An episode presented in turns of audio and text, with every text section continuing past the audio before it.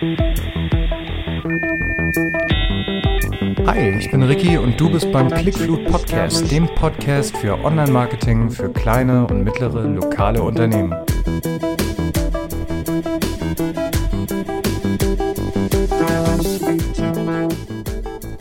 Herzlich willkommen beim Clickflut Podcast. Heute heißt die Folge nicht abzocken lassen. Und ich hatte ja schon mal so eine ähnliche Folge, aber ich habe jetzt wieder Sachen erlebt, da kann ich mir einfach nur an den Kopf fassen. Ähm, ja, es, wir gehen mal erstmal an das Thema Facebook extern managen lassen. Macht das Sinn oder nicht? Und die Antwort für Kurzhörer äh, wahrscheinlich nicht. So, ich habe ein Beispiel. Ich war gestern, ich bin jetzt ja immer mehr beratend tätig, auch in letzter Zeit, und gucke mir dann mal an, ob da Leuten einer vom Pferd erzählt wird. Und gestern war so ein Fall, da war ich echt ein bisschen sauer und auch traurig, weil das einfach echt beschämend ist, was da passiert ist. Da war die Besitzerin eines Hotels und wir haben mal geguckt, was die alles so an Maßnahmen machen und was da, was da noch geht. Und die hat mir dann erzählt, dass sie Facebook von einer externen Firma machen lässt.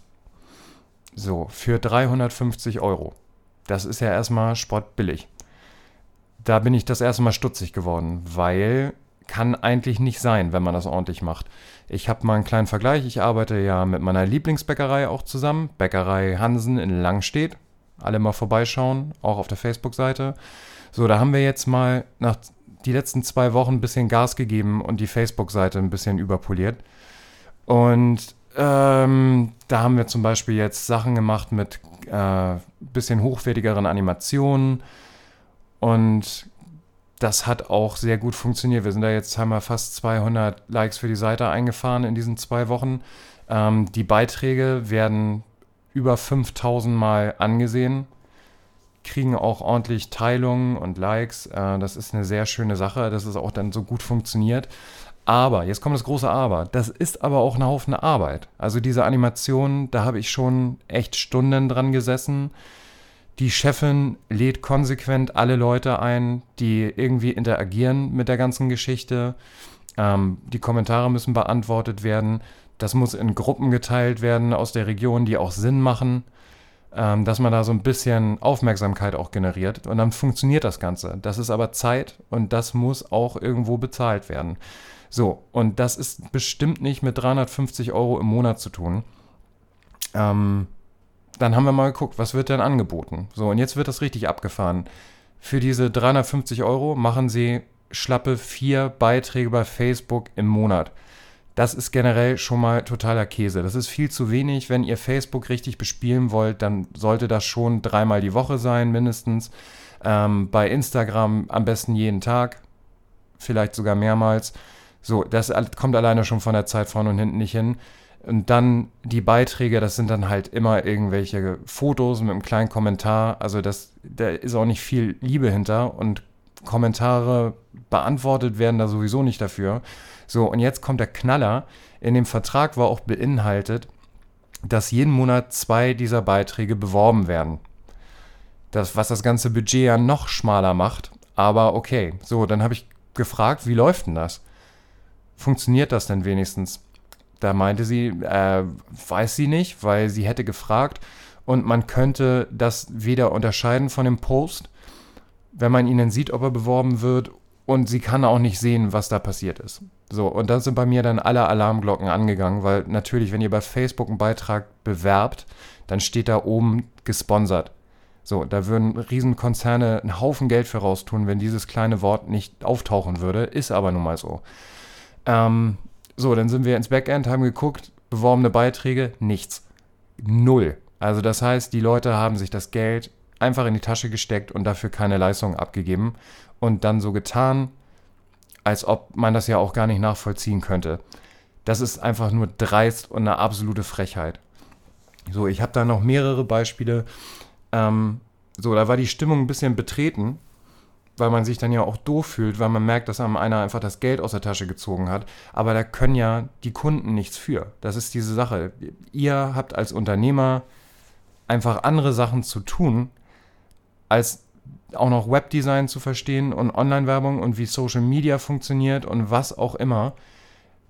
das sind die Leute, denen das Handwerk gelegt werden muss. So, die arbeiten einfach mit der Unwissenheit von ihren Kunden und zwacken sich die Kohle weg, ohne da eine nennenswerte Gegenleistung abzuliefern. Passt da bitte auf. Lasst euch auch immer mal Belege geben. Die sollen abliefern dafür und die sollen euch zeigen, ob der ganze Kram überhaupt funktioniert oder nicht. Weil wenn das nicht funktioniert, könnt ihr das auch lassen.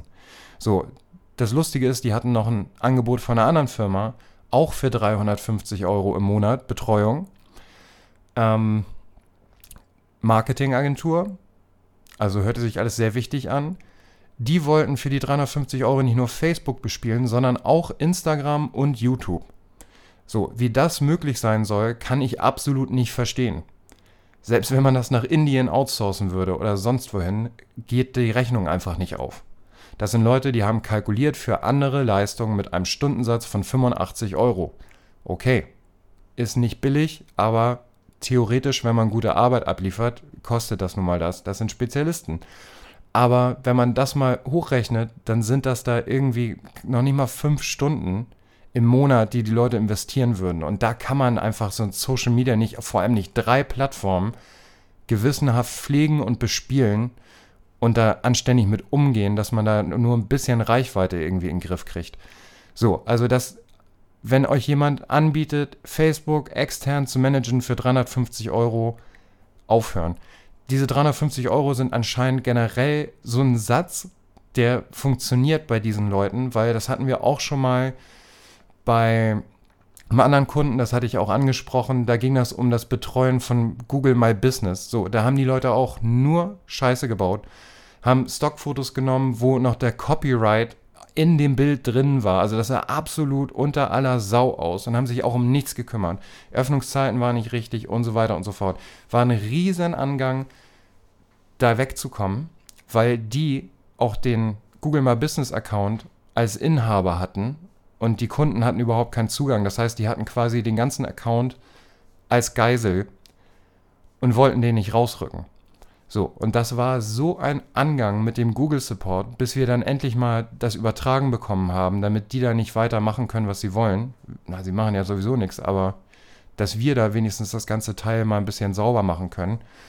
Ähm, ja, seid da vorsichtig. Generell, wenn ihr irgendjemanden habt, der eure Website angucken soll, der Google Ads kontrollieren soll und so weiter und so fort, Gebt denen niemals das Hauptpasswort. Ihr könnt für diese ganzen Plattformen Benutzer anlegen und denen dann die Rechte geben, die sie brauchen. Da müsst ihr auch immer mal nachfragen, zum nur mal drüber gucken, muss niemand Administrator sein.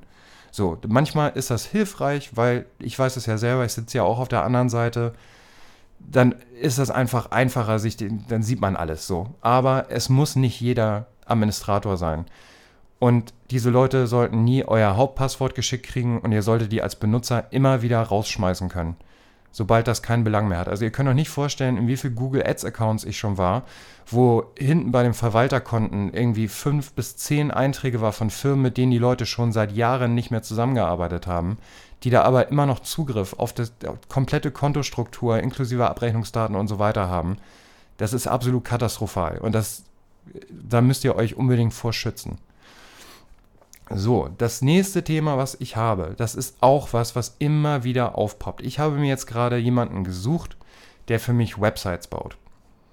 Weil ich muss ganz ehrlich sein, ich habe da keine Lust drauf. Ich kann das zwar, aber das macht mir keinen Spaß. Ich mache die Werbung und meistens baue ich Websites für die Kunden, weil ich schneller bin als irgendwelche Agenturen und weil ich weiß, was wichtig ist, weil ich weiß, was ich optimieren muss, die Schnelligkeit und so weiter. So, was macht der kleine Ricky? Stellt bei Facebook in ein Unternehmerforum eine Anzeige, wo drin steht, so, ich suche jemanden, der das macht, der mit folgendem Workflow arbeitet. Das äh, Konzept wird in Adobe XD gemacht. Das ist ein Prototyping-Tool, wo man grafisch quasi die, das Design machen kann. Und man kann aber die Sachen auch schon klickbar machen, dass sich das anfühlt wie eine echte Website und mit den Kunden teilen, was total Sinn macht, weil das geht sehr viel schneller, als wenn man jetzt Prototypen wirklich für die Website baut und dann 100.000 Änderungen hat und das jedes Mal wieder programmieren muss. Ähm, so, da spart man Zeit und Kosten. Das war der erste Faktor. Dann, dass das ganze Ding für die Kunden auch änderbar ist, ohne dass sie jemanden bezahlen müssen danach. Also man bezahlt einmal für die Website, aber dann kann man da auch ändern, was man will. Deswegen nehmen wir als Basis Elementor. Ähm, Das möchte ich, dass damit gearbeitet wird. Natürlich alles bei WordPress. So, und dass das Hosting bei einem schnellen Hoster unterkommt. Und dass da die Basis SEO auch vorhanden ist. Und damit meine ich nicht, man schmeißt da einfach Yoast drauf und kümmert sich nicht weiter, sondern dass da wirklich geguckt wird, lädt die Seite schnell, ist da Caching und so weiter und so fort. SSL hast du nicht gesehen. Alles, was jetzt State of the Art ist. Da habe ich dann drei Tage durchtelefoniert, durch ganz Deutschland, Österreich und die Schweiz. Ich habe mit 20 Leuten telefoniert und im Endeffekt kann ich sagen, da hatten mindestens 16 absolut keine Ahnung, was sie da tun. Die wissen, da kann man eine Menge Geld verdienen. Die wissen, wie man eine Website baut. So, denen ist aber der ganze andere Kram scheißegal. Das heißt, die liefern den Kunden dafür einen Haufen Kohle Websites ab, die entweder super langsam sind. Ich habe mir sehr viele von den Websites, ich habe ja gesagt, ich möchte mal gerne was sehen, so habe ich raufgeguckt. Da war eine Handvoll nur, die nicht einen unterirdischen Page Speed Score hatten oder irgendwelche offensichtlichen Fehler, die man wirklich in zwei Stunden hätte sauber machen können und die Performance der Seite damit echt irgendwie verzwanzigfachen, wurde alles nicht gemacht. So, jeder und sein Hund ist anscheinend inzwischen Webdesigner. Und das geht nicht. Dann hatte ich noch einen Vorfall beim anderen Kunden, wo die Website sich selbst zerlegt hat, weil die einfach falsch angegangen wurde. Das habe ich auch noch nie erlebt bis jetzt, aber das ist bis heute ein Problem. Das wurde jetzt gefixt, aber wir waren am Punkt, das ist eine kleine Seite für einen Handwerksbetrieb mit, weiß ich nicht, acht bis zehn Unterseiten. Und da war die Datenbank von WordPress auf einmal 1,3 Gigabyte groß. So, die hatten aber nur Speicher bei ihrem Account, bei ihrem Hoster von Datenbankgröße, weiß ich nicht, 1,24 Gigabyte. Ähm, da ging gar nichts mehr. Da konnten wir kein Bild hochladen, keine neuen Seiten erstellen, noch nie mal mehr Texte einpflegen. So, darf nicht passieren. Riesen Diskussion am anderen Ende mit der Agentur, die es gemacht hat. Ja, äh, man muss das halt, das ist wie ein Auto, das geht irgendwann mal kaputt, das muss gepflegt werden und so weiter. Schwachsinn. So, die Seite, da war einfach offensichtlich irgendwie nicht sauber gearbeitet worden. Es kann passieren, kann vorkommen, aber dann so zu tun, als ob man da nie was hätte machen können und dass das ja nun völlig aus heiterem Himmel kommt, finde ich nicht in Ordnung. So, Thema Website, das ist das letzte. Ich versuche das Ganze hier mal ein bisschen kürzer zu halten. Was sollte denn eine richtige Website kosten? So, oder ich formuliere die Frage anders muss eine gute Website für ein durchschnittliches Unternehmen im Mittelstand oder im kleinen Mittelstand, muss die 20.000 Euro kosten, damit die gut ist? Nein, absolut nicht. Kann eine gute Website 100 Euro kosten, 200 Euro kosten? Nein, kann sie auch nicht, weil das ist einfach Arbeit. Und ihr wollt ja diese Website nicht nur haben, viele Leute verstehen nicht, was da dran hängt. Eine Website ist eigentlich für euch ein Faktor, von der Geldmaschine. Da sollen eure Produkte präsentiert werden, euer Unternehmen. Ihr wollt da Mitarbeiter finden. Die muss funktionieren. Die muss von Google gemocht werden. Dafür muss die bestimmte Voraussetzungen erfüllen. Und das muss jemand machen, der davon Ahnung hat. So, und für 100 Euro oder 2, 4, 500 Euro setzt sich da niemand ran, der irgendwas auf dem Kasten hat, weil er das einfach nicht leisten kann. Dann erzählen die euch Blödsinn. So, da kriegt ihr das, was ihr bezahlt und das ist meistens überhaupt nichts. Da kommt dann jemand wie ich und macht ganz viel schlechte Laune, weil er drauf guckt und sagt, na, das war ja mal gar nichts jetzt hier. Die Seite ist zu langsam, die Bilder sind zu groß, das ist alles, funktioniert nicht. So, dann kommt meistens, ja, aber die sieht ja ganz gut aus. So, bringt nichts. Jetzt nehmen wir mal wieder die Autoanalogie, die ich eigentlich total bescheuert finde, aber ihr würdet ja auch kein Auto kaufen, was hübsch aussieht, aber nicht fährt.